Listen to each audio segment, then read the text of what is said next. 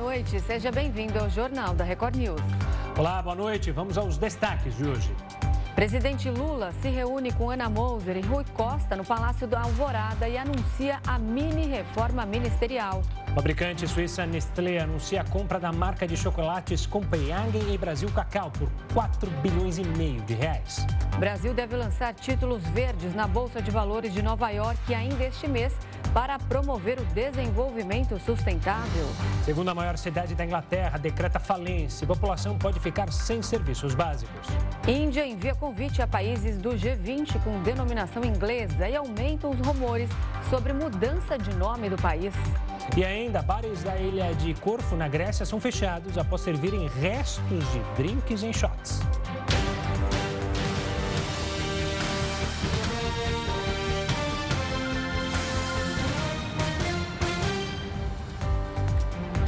Por causa da falta de consenso, a votação da mini-reforma eleitoral foi adiada para segunda-feira.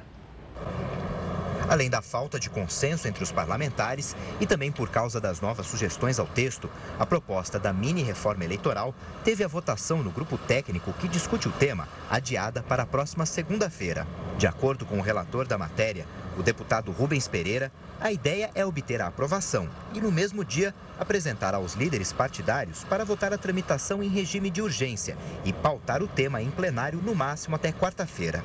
Um dos pontos de divergência do grupo técnico hoje é em relação ao estabelecimento de uma data para contar o início da inelegibilidade. A ideia é que o tema seja retirado da proposta e tratado de forma separada, em um projeto de lei complementar. O projeto de mini-reforma eleitoral mira a flexibilização de regras de publicidade em campanhas, além da simplificação em prestação de contas e alteração da contagem do período de inelegibilidade definido pela lei da ficha limpa. Este último tópico, que beneficia os políticos enquadrados pela legislação, já foi aprovado pela Câmara, mas parou no Senado por fazer parte de uma proposta mais complexa. E a pretensão dos parlamentares do grupo técnico é fazer com que as mudanças passem a valer já nas eleições municipais do ano que vem. Mas para isso é necessária a sanção presidencial ou promulgação até o dia 5 de outubro. Isso porque, pela Constituição Federal, qualquer regra que altere a eleição precisa ser publicada um ano antes do pleito. E o presidente Lula anunciou agora há pouco os nomes dos deputados que vão assumir o comando dos Ministérios do Esporte e dos Portos e Aeroportos. O repórter Matheus Cavazini está em Brasília e tem todas as informações. Boa noite, Matheus. Como será de fato essa mudança ministerial? Boa noite para você, Gustavo, Renata, boa noite a todos. Essa mini reforma ministerial era bastante aguardada aqui em Brasília. Então, agora há pouco, o governo confirmou que o deputado André Fufuca vai assumir o Ministério do Esporte e o deputado Silvio Costa Filho vai ficar com a pasta de portos e aeroportos. Os dois foram indicados pelo Centrão para garantir, então, maior apoio do governo eh, nas votações no Congresso Nacional. Já o ministro Márcio França, que ocupava a vaga de portos e aeroportos, vai ser deslocado para o novo ministério que vai ser criado, o Ministério da Pequena e Média Empresa. Já a Ana Moser deixa então a esplanada dos ministérios. As posses só devem acontecer, só vão acontecer após o retorno de Lula da Índia, Nova Delhi, onde ele vai participar da cúpula do G20, que reúne as maiores economias do mundo. Renata, Gustavo. Agora, outra notícia importante de Brasília foi do ministro Dias Toffoli, do Supremo Tribunal Federal, ter determinado a anulação de todas as provas obtidas no acordo de leniência da Odebrecht, que foi homologado em 2017 e que atingiu dezenas de políticos de vários partidos. Agora, Matheus, qual foi a avaliação do ministro referente à prisão do presidente Lula? É, Renata, o ministro afirma que acredita que essas provas foram conseguidas à margem da lei, essas provas do caso, né? Além disso, disse que a prisão de Lula pode ser classificada como um dos maiores erros judiciários da história do país e uma armação de agentes públicos. A decisão tem como base a operação spoofing da Polícia Federal, que incluiu no relatório trocas de mensagens entre Moro e procuradores da Lava Jato para combinar, então, operações do caso. O Toffoli invalidou também elementos de prova contidos nos sistemas de propina apresentados pela Odebrecht, que demonstravam como funcionavam os pagamentos ilegais a políticos brasileiros. Toffoli determinou a abertura de investigações, principalmente de autoridades envolvidas na Lava Jato, como o atual senador Sérgio Moro e o ex-procurador e deputado federal caçado Deltan Dallagnol. A decisão pode afetar boa parte das delações premiadas dos 70 executivos da empreiteira Odebrecht e dos processos contra mais de 400 políticos acusados de corrupção. A Advocacia Geral da União abriu processo administrativo administrativo contra Moro e os procuradores da Lava Jato. A Polícia Federal também vai investigar o acordo de leniência da Odebrecht. Renata, Gustavo. Tá certo, Matheus. Obrigado pelas informações. Uma ótima noite. Até amanhã. Limitar os juros do rotativo do cartão de crédito pode tornar um modelo inviável e reduzir a oferta de crédito no país. Isso segundo a Federação Brasileira de Bancos, que soltou um comunicado nesta quarta-feira sobre o assunto. Braban criticou o estabelecimento de um possível teto para o crédito rotativo e afirmou que um limite poderia reduzir a oferta de crédito. A entidade ainda disse que espera encontrar uma solução de mercado para o tema nos próximos 90 dias. Segundo eles, os limites artificiais de juros carregam o risco de torná-lo não sustentável aos consumidores, que precisam do crédito para conseguir comprar itens mais caros. Com a proposta de limitar os juros do rotativo nos cartões de crédito, o governo busca, de certa forma, reduzir o impacto financeiro na população e o endividamento de uma parcela das pessoas, principalmente aquelas que já estão inadimplentes, justamente porque não conseguiram pagar a fatura do cartão e entraram no crédito rotativo. Como os juros hoje nessa modalidade estão muito altos, uma dívida pequena em pouco tempo se torna um valor muito representativo e até impagável para algumas pessoas. Ainda de acordo com a Febraban, o cartão de crédito responde por cerca de 40% de todo o consumo no Brasil atualmente. A medida analisada poderia, portanto, mudar todo o cenário de consumo no país e prejudicar a economia. E reduzindo essa oferta de crédito, o efeito secundário disso é que a gente já está vivendo num ambiente em que um momento econômico em que os juros estão altos, a concessão de crédito está cada vez mais difícil as pessoas conseguirem e quando conseguem, conseguem a taxas de juros elevadas, vai reduzir ainda mais essa oferta de crédito para a população. Logo, você reduz também o poder de compra dessa população. Na esteira desse assunto, nesta terça-feira, a Câmara dos Deputados aprovou, de forma simbólica, o projeto de lei que estabelece as regras do Desenrola Brasil, o programa de renegociação de dívidas criado pelo governo federal. O texto prevê o estabelecimento de um teto de 100% para os juros do rotativo e do parcelamento de faturas de cartão, caso, em 90 dias, o setor e o governo não encontrem uma solução em conjunto. Para se ter uma ideia, em julho, os juros do rotativo do cartão de crédito estavam em 446% ao ano. Após a decisão da Câmara em dar os 90 dias para o setor discutir sobre o assunto, a Febraban declarou ter confiança de que o prazo será suficiente para que se encontre uma solução sobre o tema. Isso porque nas discussões sobre o rotativo, os bancos afirmam que os juros da modalidade são altos porque financiam o parcelamento de compras sem juros no cartão de crédito. Produtos sem garantias o risco para o banco é maior de inadimplência. E quanto maior for o risco de inadimplência, maior são os juros cobrados, justamente porque o banco tem o risco de não receber de algumas pessoas. Então, este é o efeito. Caso essa proposta do governo siga adiante, de fato, o limite de juros do rotativo seja definido um teto, o que pode acontecer, o efeito esperado, é que os bancos reduzam a oferta de crédito da linha de cartão de crédito.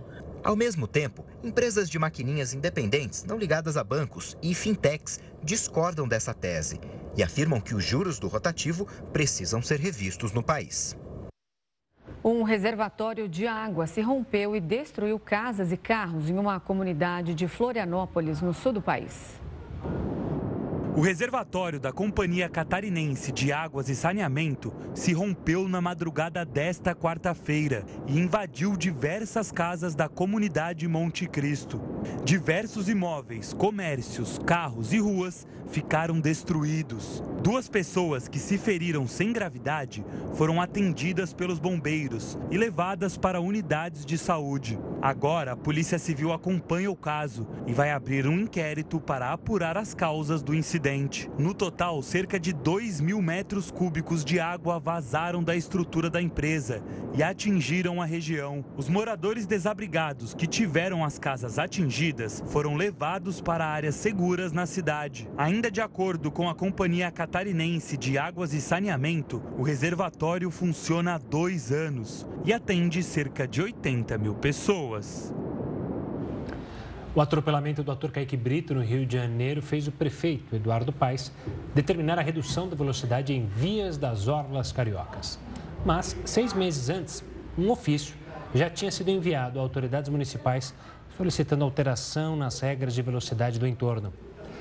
A repórter Tuane Dossares está na capital fluminense e traz mais detalhes. Boa noite, Tuane. Quais dados serviram para fundamentar essa solicitação? Olá, Renata, Gustavo e a todos que assistem o Jornal da Record News. No ofício protocolado pela Comissão de Segurança de Ciclismo do Rio, o estudo apontou que o impacto entre um veículo e um pedestre a 30 km por hora resulta em probabilidade de 5% de fatalidade do pedestre. A 50 km por hora, a, a probabilidade sobe para 40%. E a partir de 70 km por hora, a chance de morte do pedestre é de 90%. 50% ou mais. Então, com base nesses dados, o documento pedia que responsáveis pela gestão do trânsito considerassem a possibilidade de reduzir os limites de velocidade em determinadas regiões, a começar pelas orlas do Rio de Janeiro, de 70 para 40 quilômetros por hora. O ofício de sete páginas incluía links com pareceres técnicos elaborados pela Companhia de Engenharia de Tráfego do Rio de Janeiro e pela Secretaria Municipal de Transportes. Um deles relembrava o conceito de Zona 30, anunciada em 2019. Ele limitava a velocidade dos carros a 30 km por hora em ruas com maior fluxo de pessoas. Tuane Dossares para o Jornal da Record News. A influenciadora digital Dora Figueiredo se envolveu em uma polêmica referente à reforma de um apartamento alugado. Depois das obras, a influencer não conseguiu arcar com o novo valor do aluguel e deixou o imóvel. Além de se mudar, Dora diz que foi notificada judicialmente sobre a instalação de uma jacuzzi no apartamento. Segundo ela, o condomínio alertou sobre riscos de danos na estrutura. Esse caso acendeu alerta para como proceder diante da vontade ou necessidade de reforma de uma propriedade alugada. E quem vai esclarecer as dúvidas sobre esse tema é o advogado Ernesto Rezende Neto, especialista em direito imobiliário. Ernesto, uma boa noite, obrigado pela participação aqui conosco. A gente acompanhou as redes sociais, é, falaram muito sobre esse assunto. E a máxima que todos diziam era: não se reforma, ou pelo menos não faça uma reforma desse tamanho num imóvel que seja alugado. De fato, é, não é aconselhável fazer uma reforma desse tamanho em algum imóvel alugado? Depende. Existem três tipos de, de reformas, benfeitorias, o termo técnico. Então, existem as benfeitorias, é, as benfeitorias necessárias, benfeitorias úteis e voluptuárias. No caso dessa jacuzzi, é uma benfeitoria voluptuária. Uma benfeitoria necessária, por exemplo, uma cobertura na garagem, é, é útil. Então, ele pode fazer, mas tanto a útil quanto a voluptuária, ele necessita da autorização expressa por escrito do locador. Uma benfeitoria necessária é aquela que, para evitar que uma parede vai ruir ou tem algum problema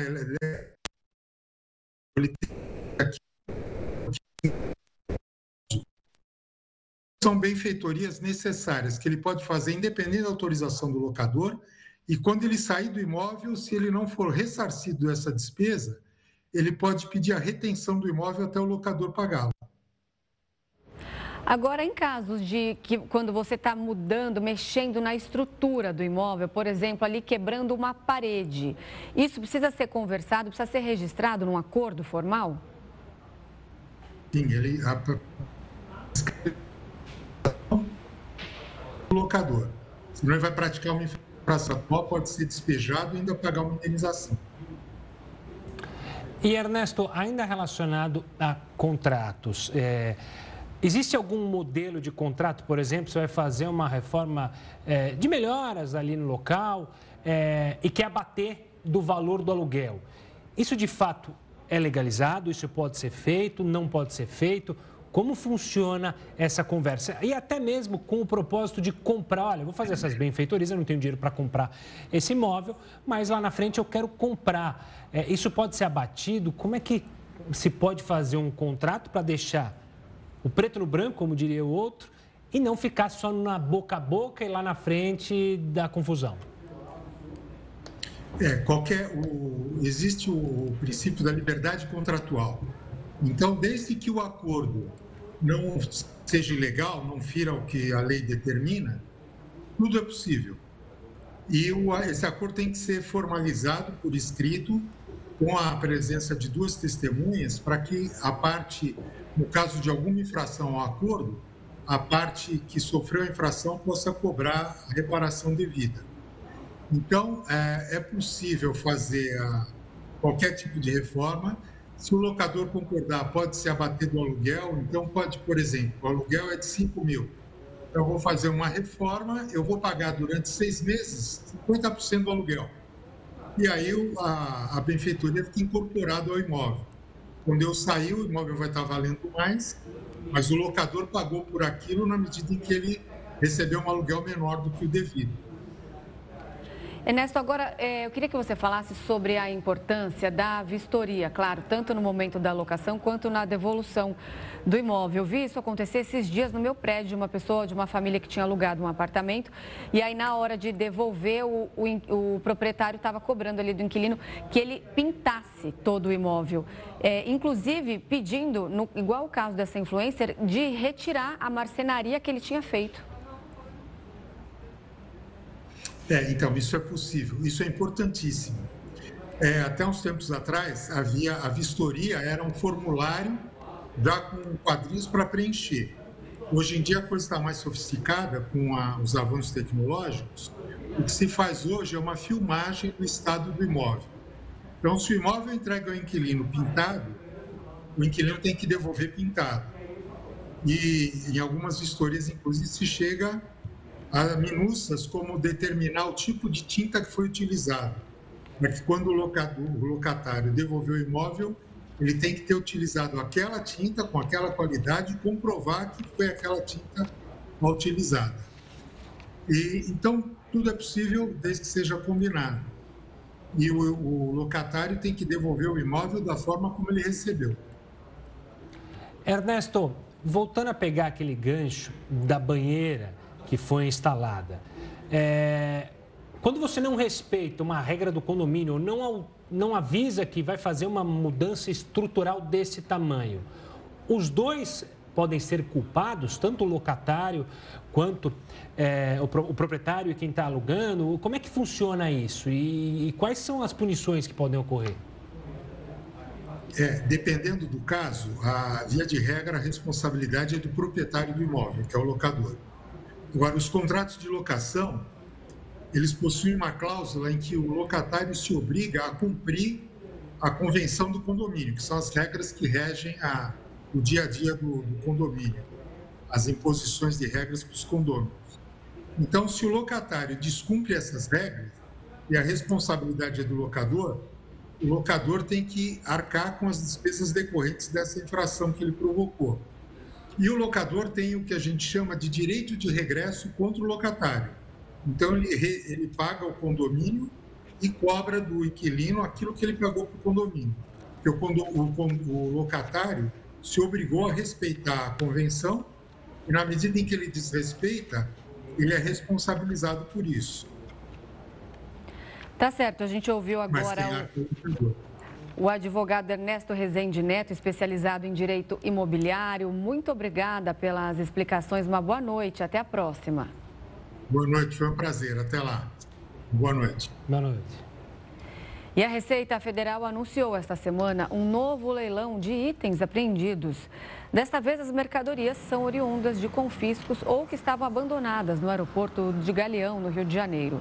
Os lotes começam a partir de 400 reais. Normalmente, os leilões agregam itens aparentemente sem relação para dar saída aos produtos apreendidos. Parte do público que se interessa por esses lotes mistos são empresários que poderão revender esses itens em estabelecimentos comerciais. O elevador de um resort de luxo em Bali, na Indonésia, despencou. Cinco pessoas morreram. O episódio aconteceu na última sexta-feira. As vítimas trabalhavam no local e tinham entre 19 e 23 anos. Duas delas morreram no local. As outras três chegaram a ser levadas para o hospital, mas não resistiram. O elevador caiu de uma altura de 90 metros. Ele ficava em uma área aberta do hotel e se locomovia sobre trilhos em uma rampa. A polícia local acredita que houve uma falha em um dos cabos de sustentação. O caso está sob investigação. O resort foi esvaziado, todos os hóspedes foram encaminhados para acomodações alternativas. E Santiago é considerada uma das cidades mais poluídas da América Latina. Mas isso está mudando. Graças a uma série de medidas, a capital do Chile conseguiu reduzir a poluição a níveis sem precedentes. As temperaturas baixas e a ventilação menor impedem que a poluição circule, o que ajuda os gases a cobrir a cidade com uma densa camada cinza. Por conta disso, os meses de inverno por lá, entre maio e agosto, costumam sempre registrar índices de poluição acima da média. Mas neste ano a situação melhorou, como há muito tempo não se via.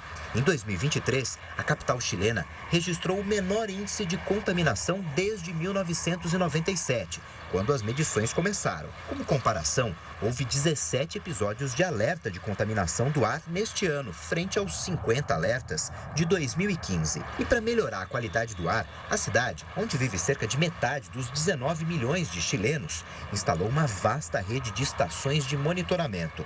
Santiago adotou medidas quando a contaminação alcança níveis perigosos para a saúde, como restringir a circulação de automóveis e paralisar as fábricas mais contaminantes. Em todo o Chile, calcula-se que a contaminação atmosférica por partículas finas cause cerca de 3 mil hospitalizações e aproximadamente 4.500 mortes por ano. O brasileiro que fugiu da prisão nos Estados Unidos escalou as paredes para escapar. A polícia americana vai usar agora uma nova estratégia, chamada de pique-esconde tático, para tentar recapturá-lo. Do quintal da casa de Daniele é possível ver a prisão. Desde a última quinta-feira, quando ouviu o alarme tocar por várias horas, ela não consegue dormir direito. Daniele ainda imagina que Danilo poderia ter invadido a casa dela. Esta outra moradora concorda e diz que desde a fuga do brasileiro, a situação é exaustiva. Os nervos estão à flor da pele. Uma fonte anônima disse à imprensa americana que Danilo Cavalcante conseguiu fugir usando a mesma estratégia de outro preso esse ano. Ele subiu no telhado da prisão e alcançou um terreno onde os presos praticam exercícios. É uma área menos protegida do complexo. O outro fugitivo, que escapou em maio, foi pego nas proximidades horas depois.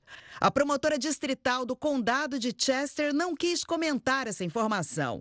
Disse apenas que há uma investigação sobre a forma de fuga, mas o foco nesse momento é capturá-lo.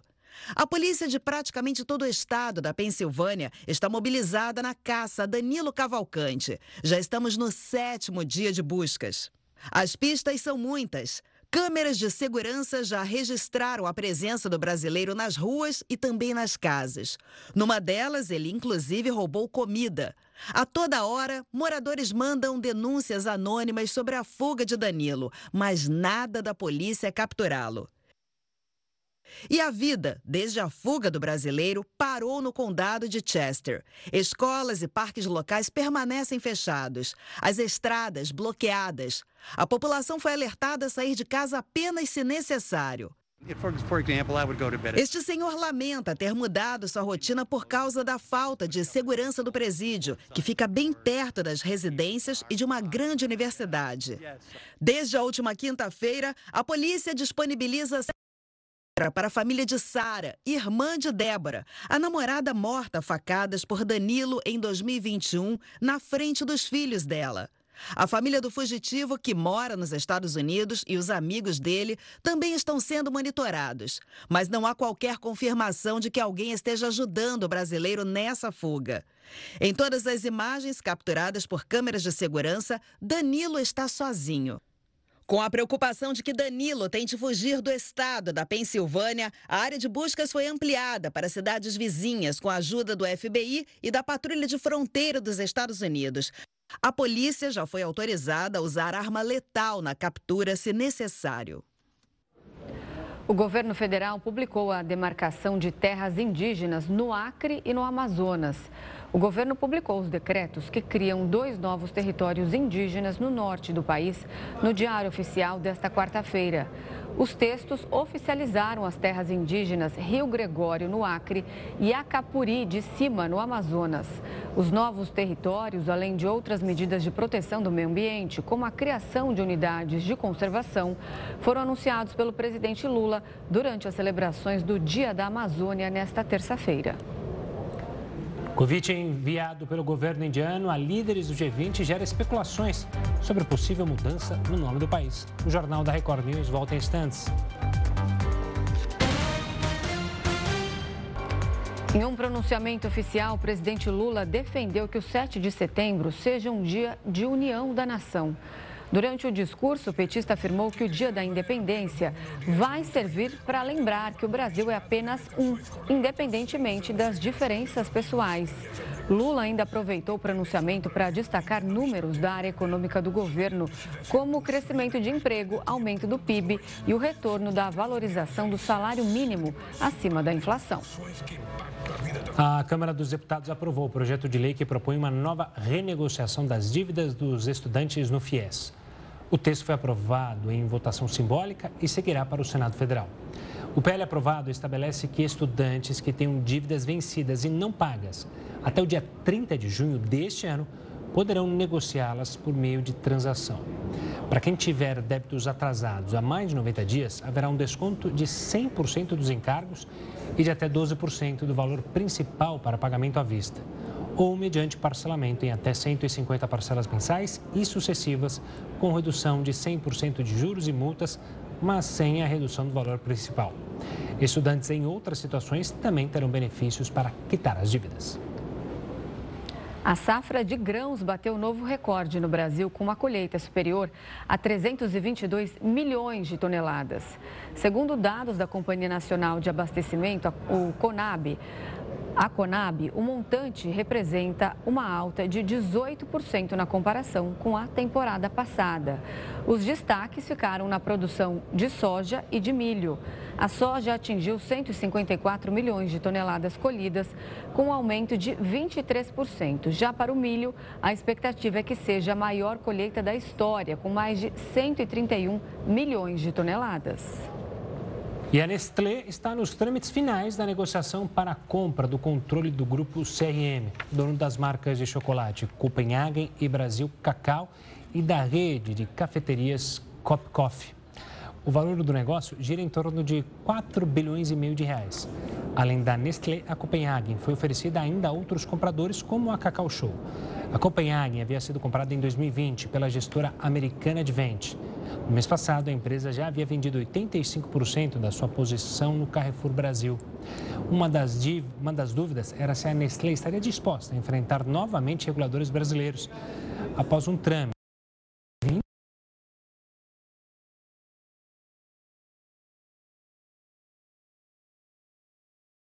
Ciclone no sul do país já deixou 37 mortes. O governador do Rio Grande do Sul declarou o estado de calamidade pública. O número de mortos pela passagem do ciclone extratropical na região sul do país subiu nesta quarta-feira. A Defesa Civil e o governador do Rio Grande do Sul, Eduardo Leite, anunciaram novos corpos encontrados nos municípios de Roca Salles, Lajeado e Estrela. Além disso, fatalidades já tinham sido registradas em Mussum, cidade que ficou mais de 80% alagada, Mato Castelhano, Ibiraiaras e Passo Fundo. Eduardo Leite visitou as localidades atingidas junto com uma comitiva do governo federal nesta quarta-feira e decretou o estado de calamidade pública no Rio Grande do Sul. Pelas redes sociais, o presidente Lula disse que conversou com o governo gaúcho e colocou o governo federal à disposição para enfrentar a crise. O governador ainda afirmou que o trabalho agora é para resgatar as vítimas e reconstruir o que foi destruído pela tempestade. Segundo um balanço da Defesa Civil, foram 66 municípios atingidos e mais de 2,7 milhões de pessoas afetadas. As regiões mais prejudicadas estão entre o centro e a metade norte do Rio Grande do Sul. Quase 3 milhões de veículos devem deixar a cidade de São Paulo neste feriado prolongado. E um maior número de automóveis nas estradas também faz aumentar a quantidade de acidentes. A falta de atenção dos motoristas é a principal causa de colisões nas rodovias federais. Esta é a rodovia Presidente Dutra, a estrada federal mais movimentada do estado de São Paulo. Segundo a Polícia Rodoviária Federal, mais de 300 mil veículos passam por aqui todos os dias. Em menos de uma hora, nossa equipe flagrou diversas imprudências na estrada. Motoristas mudam de faixa sem sinalizar. Uma infração grave que dá cinco pontos na carteira de habilitação e multa de 195 reais. Muitos carros e caminhões trafegam com os faróis apagados. Infração média, quatro pontos e multa de 130 reais. Este motorista usa o celular e não percebe que o trânsito está liberado. A imprudência deixa uma fila de carros. Infração gravíssima, sete pontos e multa de 293 reais. Agora é impressionante a quantidade de motoristas que trafegam pelo acostamento. Outra infração gravíssima, sete pontos e pagamento de 880 reais. Sinalizar uma troca de faixa pode evitar uma batida, da mesma forma que ter todos os equipamentos do carro ajustados para o motorista, assim como respeitar a sinalização e as leis de trânsito e jamais utilizar o celular enquanto dirige. Segundo a Polícia Rodoviária Federal, o bom comportamento do motorista é fundamental para não se envolver em acidentes. No ano passado foram registrados mais de 64 mil acidentes nas estradas federais. 5.439 pessoas morreram. A falta de atenção foi uma das principais causas. Reagir tarde aos incidentes provocou mais de 7 mil batidas. E acessar a pista sem checar antes gerou 4.800 colisões. Prestar atenção, né, respeitar os limites de velocidade, não ultrapassar em locais proibidos, planejar a sua viagem, manter o seu veículo em condições regulares e com a manutenção em dia. Rinaldo perdeu parte do movimento do braço direito ao sofrer um capotamento que ele acredita ter sido provocado por uma mancha de óleo na pista. Ele era motorista profissional, mas agora não pode mais dirigir. Eu sempre trabalhei, nunca fiquei um mês, dois meses desempregado. Vou fazer três anos que estou desempregado. Eu tinha uma vida antes, depois do acidente mudou minha vida completamente. Na Grécia, quase 30 bares foram fechados por servirem restos de drinks como shots para outros clientes. Um trabalho de fiscalização na vila de Kavos, na ilha de Corfu, descobriu que os bartenders guardavam bebidas deixadas por consumidores para vendê-las novamente a outras pessoas. Além disso, os locais estariam comercializando bebidas adulteradas e falsificadas. Os auditores também verificaram que os estabelecimentos estavam sonegando impostos. Mais de 40 mil notas no valor de um milhão e meio de reais não foram emitidas. Foram pelo menos 28 comércios multados e que precisaram fechar as portas por 48 horas. Um convite enviado pela Índia a líderes do G20 gerou especulações sobre uma possível mudança do nome do país. No documento, a Índia é descrita como Bharat. O termo tem origem em sânscrito, um dos idiomas da nação asiática. Ele está na Constituição local como um dos nomes oficiais do país. O primeiro-ministro Narendra Modi costuma utilizar a expressão em forma de protesto contra o Reino Unido, que impôs o nome Índia. Desde 2014, Modi busca eliminar vestígios do domínio colonial. Enquanto o governo celebra o termo, a medida desperta críticas por parte da oposição. Se o primeiro-ministro de fato desejar alterar o nome, será preciso fazer uma emenda constitucional. E o texto teria que ser aprovado por dois terços das câmaras baixa e alta do parlamento. Para a gente falar mais sobre esse assunto, a gente conversa agora com o professor de Relações Internacionais da SPM, Roberto Ibel. Professor, seja bem-vindo ao Jornal da Record News mais uma vez. Uma boa noite para você. Boa noite, Renata. Boa noite, Gustavo. Todos que estão acompanhando aqui o Jornal da Record News. Professor, é, geopoliticamente, essa postura da Índia de querer mudar o nome do país tem algum significado? Totalmente, Renata. E não é o primeiro caso na história do século XXI, nem do século XX, não, dos últimos dois séculos, um país que muda o seu nome. É, eu acredito que esse movimento do primeiro-ministro Narendra Modi, de fato, é buscar resgatar as identidades da Índia no período pré-colonial, ou seja, anterior ao período de colonização do Reino Unido, que o Reino Unido dá o nome àquele, àquele país, àquele território, como Índia, né? as Índias orientais, as Índias ocidentais, como a gente tem ao longo da história dos últimos três, quatro séculos. E Bharat é um termo em sânscrito antigo que representa, de fato, a ideia de nação. Outros países já fizeram isso. Uh, Burma virou o Myanmar, o Ceilão virou Sri Lanka, a própria República, a antiga República Iugoslava da Macedônia virou Macedônia do Norte, Fazilândia virou Eswatini. Ou seja, são países que buscam resgatar suas identidades né, para projetar o seu poder, projetar a sua própria identidade e se desvincular a qualquer traço colonial, a uma potência estrangeira, enfim. Então, é um movimento que eu vejo que pode sim se concretizar no futuro essa mudança de nome da Índia. É claro que isso terá um impacto muito grande, pensando que é a primeira grande potência, digamos assim, que muda o seu nome, porque todos os países, Myanmar, Sri Lanka, Macedônia do Norte, Eswatini, são países muito pequenos, de expressão política, expressão geopolítica muito pequena. E a Índia tem uma geografia política, uma geoeconomia muito forte. Então, essa mudança de nome significa, traduzindo para quem está acompanhando aqui o jornal da Record News, também até uma mudança de posicionamento da Índia no sistema internacional. Ou seja, se lançar como uma potência de fato, que é uma potência que hoje explora o espaço, que envia uma sonda para a Lua, que é a maior população, o país mais populoso do mundo e que já se apresenta aí entre as cinco maiores economias do mundo. Então, certamente, a mudança de nome também é uma mudança de paradigma do que a Índia representa para o sistema internacional. Professor, uma boa noite da minha parte também. Mas o quão difícil será se, de fato, o primeiro-ministro quiser colocar adiante isso? Questiono porque a oposição é crítica e há muitos dizendo que é um objetivo de se estabelecer uma supremacia hindu, da religião hindu no país. E o quanto isso pode ser preocupante?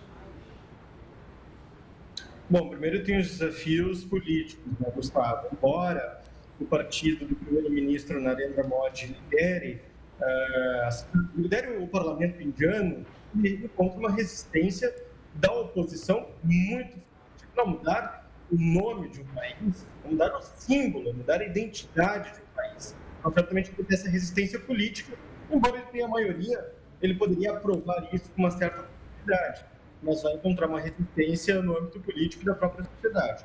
Respondendo à segunda parte da sua pergunta, sim, nos últimos anos, apesar da Índia ser considerada a maior democracia do mundo em termos populacionais, eh, o governo de Modi tem aumentado uma aproximação, digamos tem apresentado uma aproximação com o autoritarismo. A gente fala nas relações internacionais que ele flerta com o autoritarismo, algumas medidas políticas controversas, algumas uh, ações uh, de controle da imprensa, de controle dos meios de comunicação, de tentar cercear, inclusive, os outros partidos. Então, embora seja uma democracia, o governo de Narendra Modi tem se apresentado cada vez mais autoritário.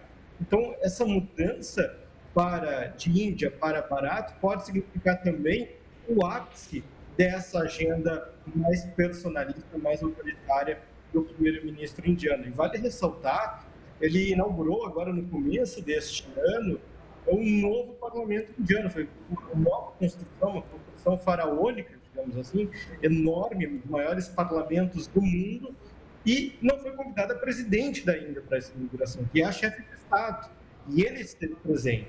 Né? Então, essa, esses movimentos do governo indiano demonstram, de fato, também movimentos da pessoa, da figura política, que é o Narendra Modi, que é saudado tanto pelos países uh, orientais, né, tem uma boa relação com os seus vizinhos, mas principalmente pelos países do Ocidente, como os Estados Unidos, que enxerga na Índia, independentemente do nome que o país vem adotar, como um aliado muito forte que pode contrabalancear o peso da China na região da Ásia-Pacífico.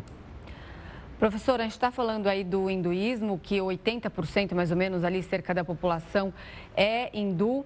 Mas, aí nesse caso, a gente está falando da, das outras religiões, os muçulmanos, católicos, as, as outras etnias menores que representariam ali 20%, não se é, reconheceriam nesse nome do país, vamos dizer assim. Pode haver algum protesto, alguma desse grupo menor que não estaria sendo representado? Pode, já estão acontecendo, Renato, esses protestos. Né? De fato, o hinduísmo é a religião principal da Índia, mas você tem outras religiões que são representadas, como as religiões, o próprio cristianismo, o islamismo, o budismo que nasce na Índia, né? ele ganha força em outros países como China, Japão, ele tem um número de adeptos menor. Mas tem também o jainismo, tem uma série de religiões que não se identificam né, com essa imposição do E aí vale ressaltar uma outra curiosidade histórico-geográfica, para quem está acompanhando aqui o jornal, é que a Índia ela tem mais de 10 línguas oficiais. Hindi ou hindu é a língua principal, é a língua mais falada. Mas você tem uma série de outros idiomas, como o Gujarati, o Malayalam, enfim, que são línguas oficiais que representam milhões de pessoas. Porque, afinal, a população da Índia, nós estamos falando de uma população de mais de um bilhão de pessoas. Então, se 20% da população indiana não aceita essa mudança, é contrária essa mudança simbólica de nome do país, nós estamos falando, então, de uma população de mais de 200 milhões de pessoas, ou seja, muito contingente populacional que não concorda com essas decisões políticas de Narendra Modi. Então, certamente, a gente vai acompanhar, de fato, se efetivar essa mudança, uma série de manifestações uh, na Índia, que certamente vão ter uma repercussão regional e até mesmo internacional. Professor, obrigado pela participação aqui conosco no Jornal da Record News. Um forte abraço e até uma próxima. Obrigado, uma boa noite a todos. Boa noite. Pelo menos 16 pessoas morreram em um novo ataque russo na Ucrânia. A ação acontece pouco depois da chegada do secretário de Estado americano Antony Blinken ao país. Segundo autoridades ucranianas, um míssil russo atingiu um mercado na cidade de Konstantinovka, na região de Donetsk, ao leste do país. Este foi um dos ataques mais fatais dos últimos meses na Ucrânia. Além dos óbitos, foram quase 30 pessoas feridas pela explosão. A ação russa aconteceu momentos depois de que o secretário de Estado americano, Antony Blinken, desembarcou em Kiev. O chefe da diplomacia dos Estados Unidos anunciou novos investimentos e disse que trabalha para que a Ucrânia se reconstrua e vire uma economia forte. Também estamos determinados a continuar a trabalhar com os nossos parceiros, à medida que constroem e reconstroem uma economia forte, uma democracia forte. Tudo o que é necessário para garantir que a Ucrânia não só sobreviva, mas também prospere no futuro. E em isso, a Ucrânia tem um parceiro forte nos Estados Unidos. Blinken ainda afirmou que a Ucrânia tem tido sucesso na contraofensiva, mas que quer garantir que o país se fortaleça para não sofrer novos ataques no futuro. Temos visto bons progressos na contraofensiva. É muito encorajador. Queremos ter a certeza de que a Ucrânia tem o que precisa, não só para ter sucesso na contraofensiva, mas tem o que precisa a longo prazo para garantir que tem uma forte dissuasão, uma forte capacidade de defesa, para que no futuro agressões como esta não voltem a acontecer. O número de pessoas com menos de 50 anos com câncer aumentou em todo o mundo nas últimas três décadas. Segundo um estudo publicado em uma revista britânica, os casos da doença entre pessoas de 14 a 49 anos passaram de 1,82 milhão para 3,26 milhões entre 1990 e 2019. O número representa um aumento de 80%. Os especialistas apontaram a má alimentação, tabagismo e bebidas alcoólicas como fatores de risco subjacentes para essa faixa etária, mas não chegaram a uma conclusão sobre a causa desse aumento.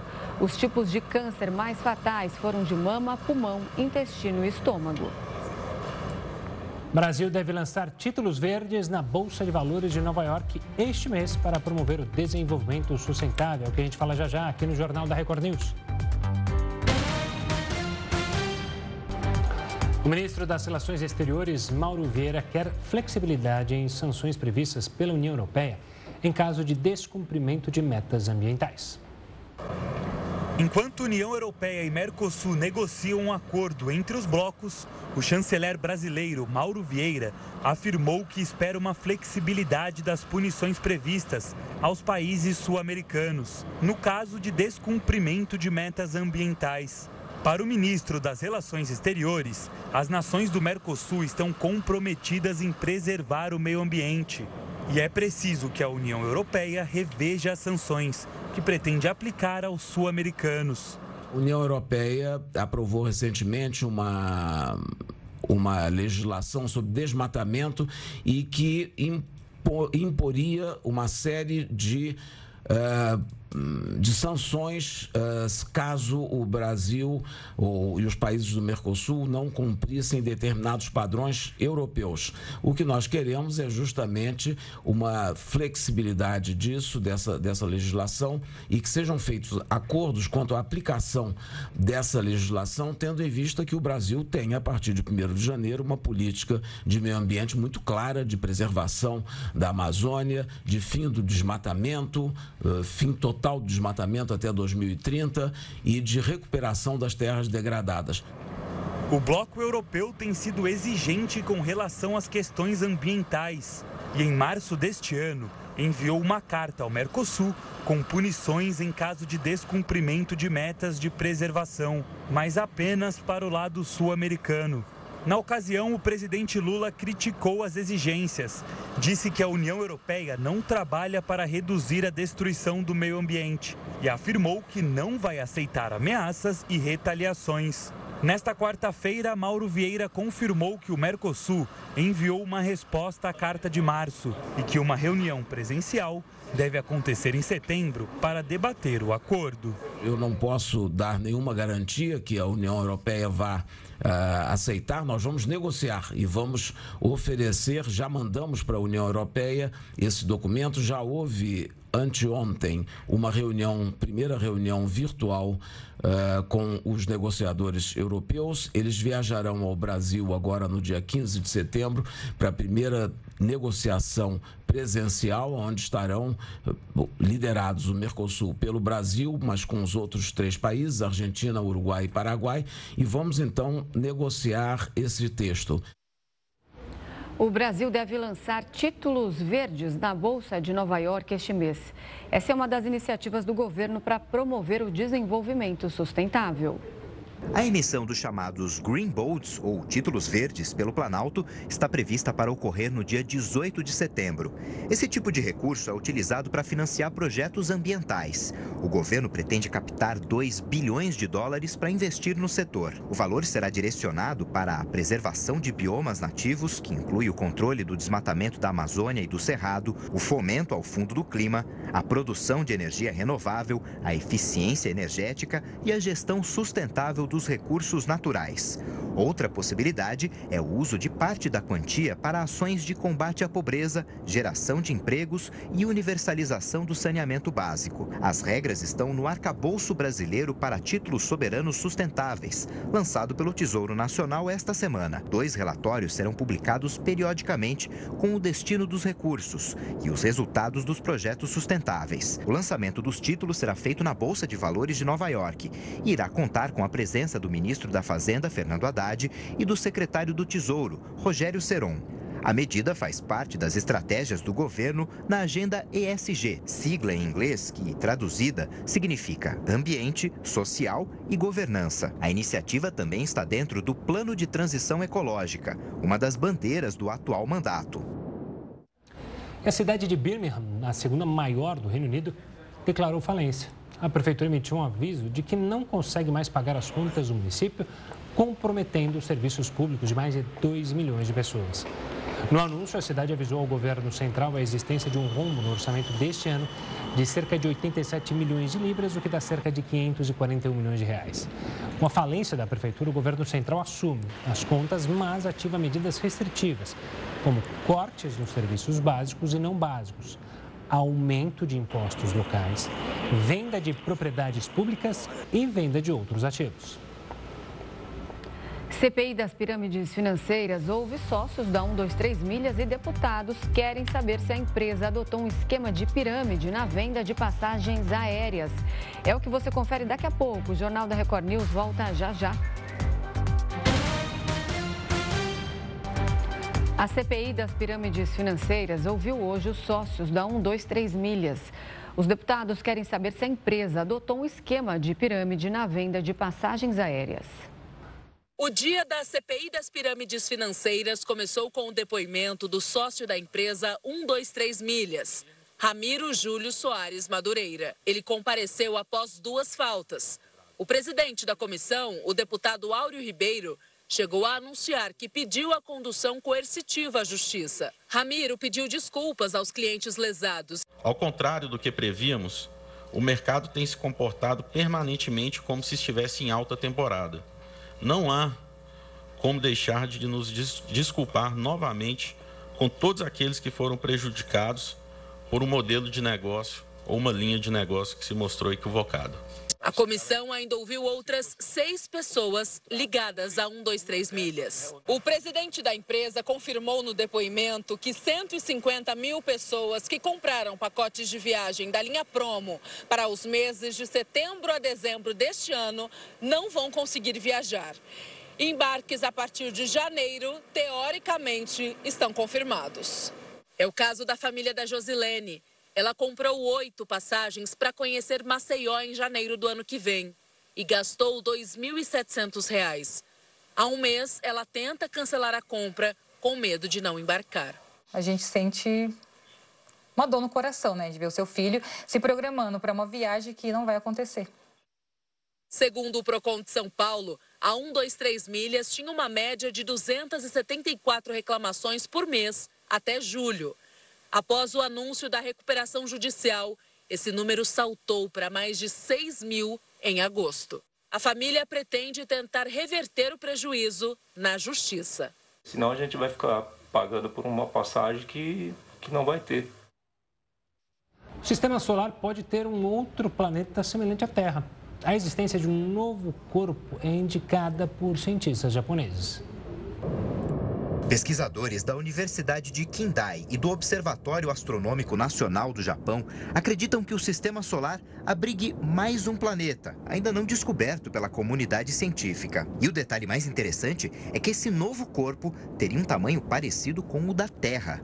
O grupo analisava o cinturão de Kuiper, zona que fica além da órbita de Netuno. Foi a partir da observação de outros objetos celestes na região que os cientistas descobriram a possível existência de um outro planeta no sistema solar. Segundo eles, esse outro corpo estaria por trás dos movimentos incomuns dos astros naquela área. O mesmo método já foi utilizado antes para identificação de outros planetas, caso do Netuno, encontrado após estudos sobre Urano. O novo corpo celeste teria uma massa até três vezes superior à da Terra e estaria uma distância 500 vezes maior do Sol. Diferente do que muitos devem ter pensado, de acordo com pesquisadores, este não seria o lendário Planeta 9, objeto celeste ainda não descoberto que há anos astrônomos especulam existir no sistema solar. Isso porque as teorias sobre esse nono planeta apontam que ele seria mais massivo e estaria mais longe ainda do Sol.